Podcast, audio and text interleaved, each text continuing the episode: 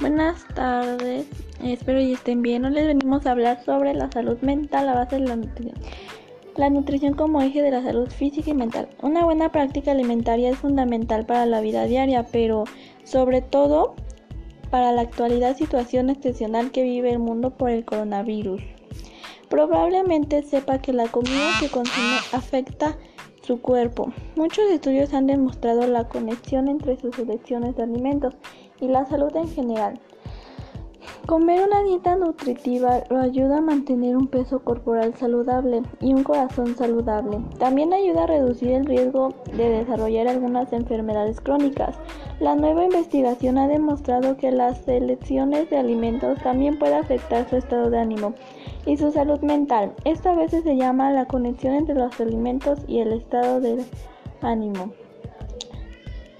Los estudios sobre la conexión entre los estados y el estado de ánimo han sido limitados y han demostrado resultados dispares. En algunos estudios las personas que no llevan una dieta saludable tenían más probabilidad de presentar síntomas de depresión u otros problemas de salud. Además parece haber una relación entre ciertos nutrientes en los alimentos y el bienestar emocional. Estos nutrientes incluyen ácido grasos omega 3, ácido fólico, vitamina D, magnesio, vitaminas B y triptofano. Todos estos nutrientes se encuentran en alimentación que forman parte de una dieta saludable. Si desea optar por una nutrición que pueda apoyar salud mental, concéntrese en sus patrones alimenticios generales.